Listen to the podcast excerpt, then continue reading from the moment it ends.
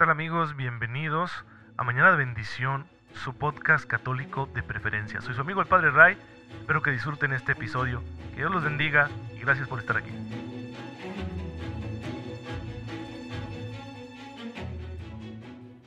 Muy buenos días hermanos, muy feliz jueves eucarístico, espero en Dios que se encuentren todos muy bien, soy su amigo el Padre Ray, les doy la bienvenida aquí a Mañana de Bendición y les envío un fuerte abrazo, un cordial saludo y mi mejor deseo de todas las mañanas. Que tengan ustedes una fe muy viva para apropiarse de la gracia que Dios les está regalando, con la cual podrán ser santos, podremos ser santos y por lo tanto, pues cobrar, por así decirlo, el fruto de esta santidad, que es la participación en la gloria de Dios. Así que ya saben, hermanos, la gracia esté ahí, hay que aprovecharnos de ella. El día de hoy la iglesia está celebrando a San Fermín. Sí, ese santo en cuyo honor se celebran los Sanfermines allá en Pamplona, en Navarra, esta fiesta tan curiosa donde sueltan a los toros, ¿verdad? Y la gente se deja perseguir por ellos. Bueno, en todos lados hay costumbres particulares que a los que no somos de ahí nos pueden resultar extrañas. Pero yo no voy a hablar de eso.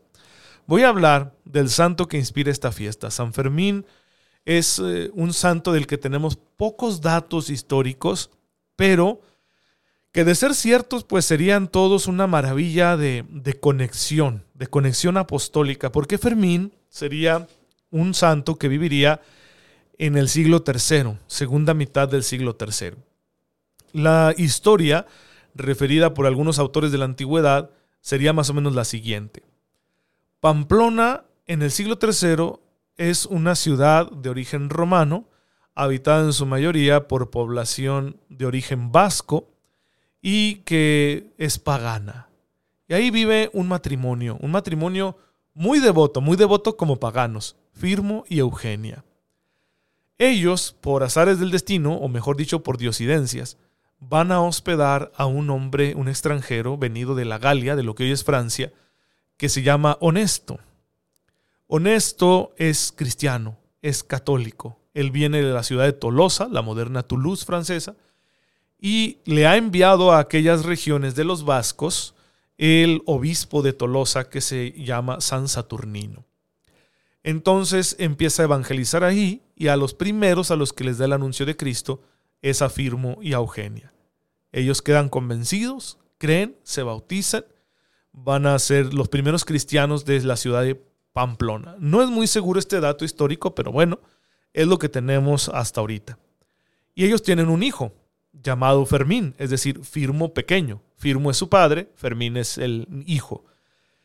Y a Fermín lo van a formar como un cristiano. Desde niño será bautizado y luego lo van a poner bajo la tutela de San Honesto, este apóstol de la ciudad de Pamplona, y posteriormente a los 18 años será llevado a Tolosa, donde quedará bajo la tutela y la educación del mismo San Saturnino. Posteriormente será ordenado sacerdote por San Honorato, el sucesor de San Saturnino como obispo de Tolosa, y enviado como apóstol a la parte norte de Galia, de lo que hoy es Francia. Va a sentarse en Amiens, aunque predicará en muchos otros lugares, según los biógrafos, y ahí en Amiens, Francia, será hecho obispo. Entonces San Fermín fue un gran apóstol. Eh, los datos que hablan de la presencia de San Fermín en las localidades de la Francia media y de la Francia norte, pues eh, son más seguras que los datos que tenemos acerca de su origen navarro, de su origen en Pamplona, y por lo tanto más confiables. Bien, estos datos indican que era un gran predicador, que sorprendía con su elocuencia, pero también con los signos que realizaba, pues por su fe ocurrían milagros. Y esto convenció a muchos paganos de aquellas regiones a convertirse en el, al cristianismo. Sin embargo, hacia finales del siglo III y principios del siglo IV, el emperador Valerio, Valerio Maximiano, va a desatar una persecución muy cruel contra los cristianos en toda esta región y víctima de esta persecución morirá en Amiens como mártir el obispo San Fermín.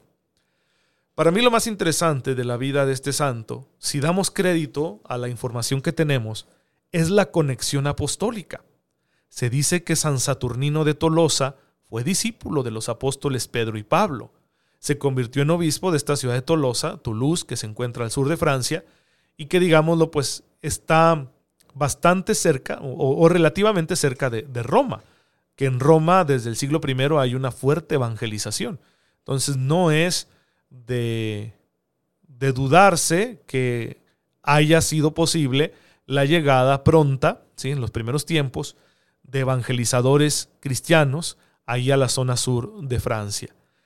Y allí pues se fundarían comunidades, la iglesia crecería, habría diócesis con sus obispos a la cabeza, no es de extrañarse que uno de ellos haya sido San Saturnino.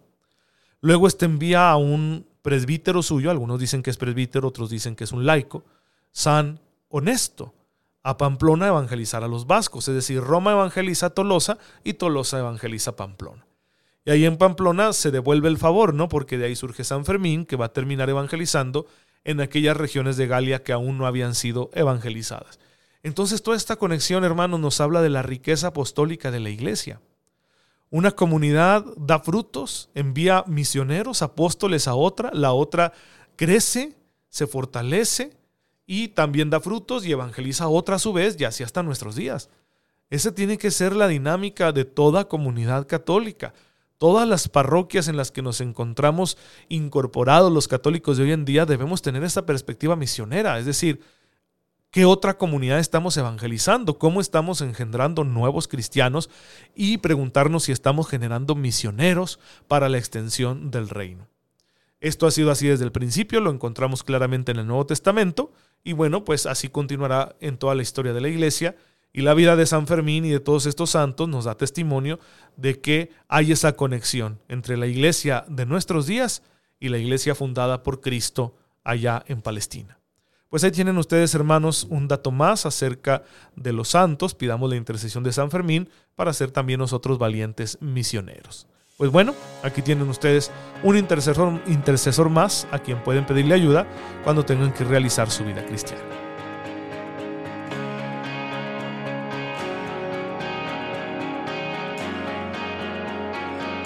Este fue el Santo del Día. Recuerda que estás escuchando Mañana de Bendición con tu amigo el Padre Ray.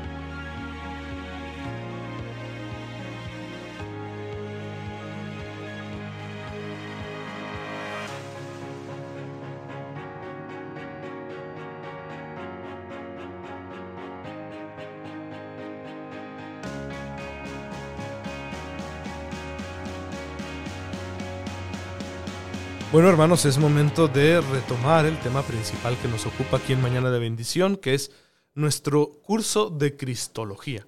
¿Qué vamos a decir el día de hoy acerca de la persona de Jesucristo nuestro Señor? Bueno, entre las diversas consideraciones que podemos hacer acerca del lenguaje con el que hablamos de Cristo, hay una de particular importancia, que es consecuencia directa de la encarnación. Recuerden, Jesús es el Dios encarnado.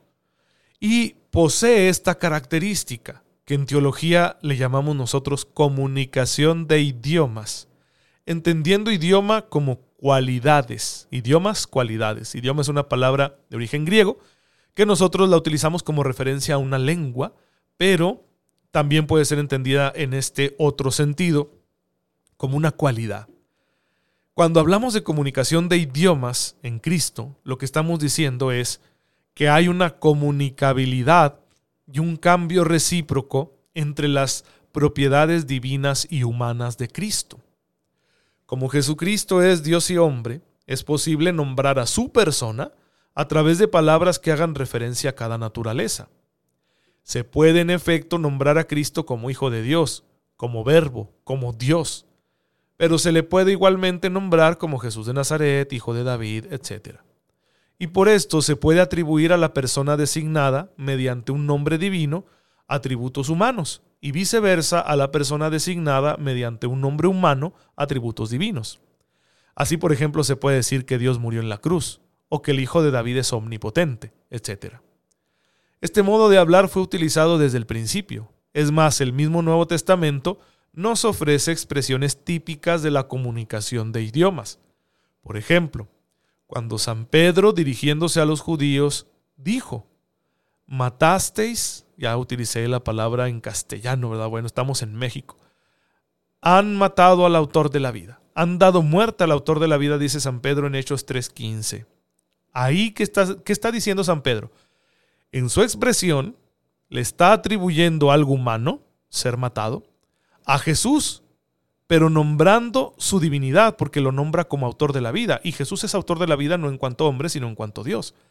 Por lo tanto, es como si Pedro nos estuviera diciendo, han matado a Dios. ¿Sí? Ah, ¿Cómo es esto posible si Dios no puede morir? Bueno, es que se puede predicar lo que Jesús padece en su naturaleza humana, pero en referencia al nombre divino de su persona. También en las palabras mismas de Jesucristo podemos encontrar afirmaciones de este tipo. Por ejemplo, cuando dice a Nicodemo, nadie ha subido al cielo sino el que bajó del cielo. Juan 3:13. Aquí Jesús se atribuye a sí mismo, designando mediante su divinidad aquel que ha bajado del cielo, algo humano, subir al cielo. Porque en cuanto a Dios, Jesús no tiene necesidad de subir al cielo. ¿Por qué? Porque en su naturaleza divina siempre está en el cielo, o mejor dicho, él es el cielo. Pero en cuanto a su humanidad, sí que puede subir al cielo. Y sin embargo, Jesús habla de esta acción de subir al cielo y la refiere a sí mismo, pero usando su nombre divino, por decirlo de alguna manera. Nombre divino, ¿en qué sentido? Fíjense cómo Jesús se refiere aquí a sí mismo, a aquel que bajó del cielo. Es decir, se está refiriendo a su divinidad, pero ahora dice que puede subir. Obviamente no es la, divinidad la que sube, sino la humanidad.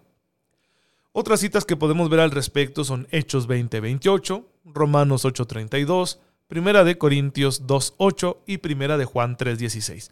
Les animo a que vean todos estos textos bíblicos.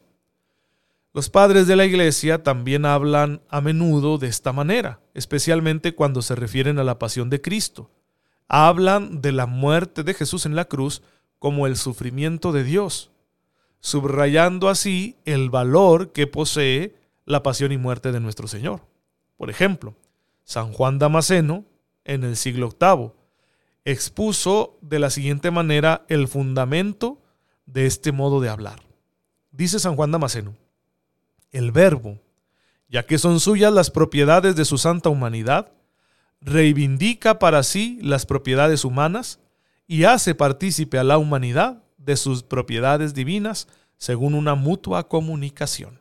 Aquí tienen ustedes a San Juan Damasceno hablándonos como teólogo de la comunicación de idiomas, de que se puede atribuir a la humanidad de Jesús ¿sí? una acción divina y se puede atribuir a la divinidad de Jesús una acción humana pero siempre destacando la unidad del sujeto, la unidad de la persona, unidad de la que ya hemos hablado hasta el cansancio y que es verdad fundamental de nuestra fe. Cristo es una sola persona, la persona divina del Verbo que se ha encarnado.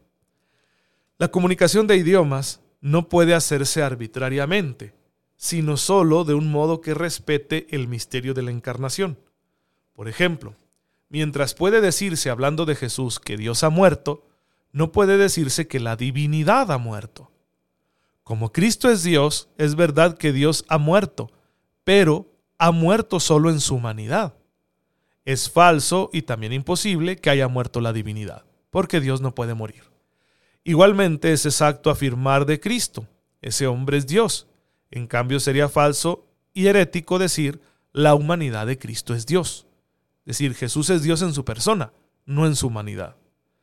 La teología, reflexionando sobre este lenguaje cristológico, establece algunas reglas concretas para que este tema no se nos vaya a salir de cauce. Las principales reglas nos las ha dado Santo Tomás. Primero, los nombres concretos de una naturaleza y sus propiedades, en las posiciones afirmativas, no negativas, pueden predicarse en Cristo de los nombres concretos de la otra naturaleza y de sus propiedades. Por ejemplo, se puede decir Dios es hombre y Jesús es Dios. El omnipotente padeció, pero no puede decirse el verbo de Dios no nació de Santa María, sino solo el hombre Jesús, una proposición negativa. Esta regla no puede aplicarse cuando se restrinja su sentido con alguna expresión reduplicativa. No puede decirse Cristo en cuanto hombre es Dios. Y cuando se modifique su sentido por algún término o expresión, no puede decirse Cristo es solo un hombre. Bueno, con un lenguaje muy refinado, lo está diciendo Santo Tomás, pero ¿qué nos quiere decir con esta regla? Bueno, número uno, cuando se dice algo de manera negativa, de manera negativa no lo entendamos como algo peyorativo, sino como negación, negación gramatical. ¿sí? Si decimos algo de manera negativa, entonces aquí no se aplica la regla de la comunicación de idiomas. Si yo digo que el verbo de Dios no nació de Santa María, sino solo su humanidad, ¿sí? estoy en una proposición negativa. ¿Por qué? Porque esto afecta la, la, perdón, la unidad entre las dos naturalezas. ¿De acuerdo? Por eso no, no se aplica aquí la comunicación de idiomas. Decimos el verbo de Dios nació de Santa María. Ya sabemos que nació de manera humana, pero es la persona la que ha nacido, no solo la naturaleza humana. Bien. Del mismo modo, hay otros ejemplos en los que no podemos aplicar la comunicación de idiomas, dice Santo Tomás, si decimos Cristo en cuanto hombre es Dios, porque esa es una contradicción. ¿Sí? La humanidad no puede ser la divinidad y viceversa. Entonces Cristo es Dios en cuanto Dios, no en cuanto hombre. Cristo es Dios encarnado, Cristo es Dios que adquiere naturaleza humana, pero la naturaleza humana no es Dios. La naturaleza humana no pasa a convertirse en divinidad. Es la persona la que es divina. La naturaleza humana permanece humana. Y dice Santo Tomás una cosa más. Tampoco puede decirse cuando limitamos o modificamos una verdad con nuestro modo de expresarnos. Por ejemplo, Cristo es solo un hombre. No podemos decir eso. ¿Por qué? Porque aquí estamos modificando una realidad ya aceptada por la fe. Si decimos Cristo es verdadero Dios y verdadero hombre, no podemos al mismo tiempo decir que Cristo es solo es hombre. Esta afirmación es contradictoria. Por lo tanto, está negando a la primera. Entonces solo una de las dos va a ser verdadera. O Cristo es verdadero Dios y verdadero hombre, o Cristo solo es hombre. En estos tres ejemplos dice Santo Tomás de Aquino, que es el gran teólogo de la Iglesia, que vive en el siglo XIII y que escribe grandes obras que son muy importantes para el desarrollo doctrinal de nuestra fe, nos está enseñando que en estos tres casos no se aplica la comunicación de idiomas. Es decir, en estos casos no puedo referirme a las propiedades divinas y aplicarlas al nombre humano, ni puedo referirme a las propiedades humanas y aplicarlas al nombre divino. Por nombre divino no entendamos nosotros un apelativo, sino como una especie de sustantivo, ¿sí? porque a fin de cuentas hay una sola persona. Esta persona es la persona divina del verbo, ahora encarnado, y naturaleza divina y naturaleza humana, como están unidas pero no mezcladas, bueno, poseen cada una un apelativo. ¿Sí? Digamos que puedo referirme a Jesús en cuanto verbo de Dios, ese sería su apelativo divino, o puedo referirme a Jesús en cuanto un hombre, ¿sí? Jesús de Nazaret, un apelativo humano. Entonces yo puedo combinar los apelativos y las propiedades. Puedo decir Jesús de Nazaret, ¿sí? apelativo humano, es Dios que ha sufrido por nosotros. Y digo la verdad porque efectivamente Jesús es una persona divina pero no estoy diciendo que haya sufrido en su divinidad, sino estoy diciendo que ha sufrido en su humanidad. Lo mismo yo podría decir, Jesús, el hijo de David, apelativo humano, él es omnipotente. Sí lo puedo decir porque Jesús es uno solo, una sola persona. Pero lo estoy diciendo en cuanto a su divinidad, no en cuanto a su humanidad. Porque la humanidad de Jesús no es omnipotente, solo es omnipotente su divinidad. Entonces, aunque utilice el apelativo divino para hablar de una cualidad humana, estoy hablando en lo correcto. ¿Por qué? Por la unidad personal. Lo mismo si utilizo una cualidad humana para hablar de un apelativo divino o viceversa. Ya hasta yo me hice bolas con todo este lenguaje tan intrincado de la teología. Pero esa es la comunicación de idiomas. Los apelativos y las propiedades de las naturalezas son combinables, debido a la unidad de la persona. El que posee, a fin de cuentas, ambos apelativos y ambas naturalezas es uno solo, es la persona divina del Verbo que se ha encarnado. Por esa razón se puede hacer ese intercambio, pero siempre teniendo en claro esta distinción ontológica, es decir, al nivel del ser. Siempre que hablemos de esta manera debemos tener en claro que no estamos diciendo que divinidad y humanidad sean lo mismo, o que hayan quedado mezcladas en una especie de única naturaleza híbrida. No, de ninguna manera. Es porque el modo de hablar destaca la unidad de la persona. Pero siempre, como trasfondo en nuestro entendimiento, debemos tener en cuenta que las dos naturalezas de Cristo, si bien no se separan, tampoco se mezclan. Bueno, hermanos, pues ahí está la reflexión de la iglesia. No saben, a mí también me cuesta estudiar estos temas, pero se los comparto con mucho gusto. Espero que puedan servirles para su vida cristiana personal, para su oración, para su espiritualidad. Y si tienen alguna duda, solo comuníquense conmigo. Mándenme un mensajito de inbox ahí a la página de Facebook Padre Ray. Con mucho gusto les respondo. Te bendecimos, Padre, porque en tu infinita bondad nos has concedido este hermoso misterio de la encarnación de tu Hijo. Permítenos mantenernos firmes en él para que recibamos de Él los frutos de vida eterna que estás esperando. Por el mismo Cristo nuestro Señor. Amén. La bendición de Dios Todopoderoso, Padre, Hijo y Espíritu Santo, descienda sobre ustedes y los acompañe siempre. Gracias hermanos por estar en sintonía con su servidor. Oren por mí, yo lo hago por ustedes y nos vemos mañana, si Dios lo permite.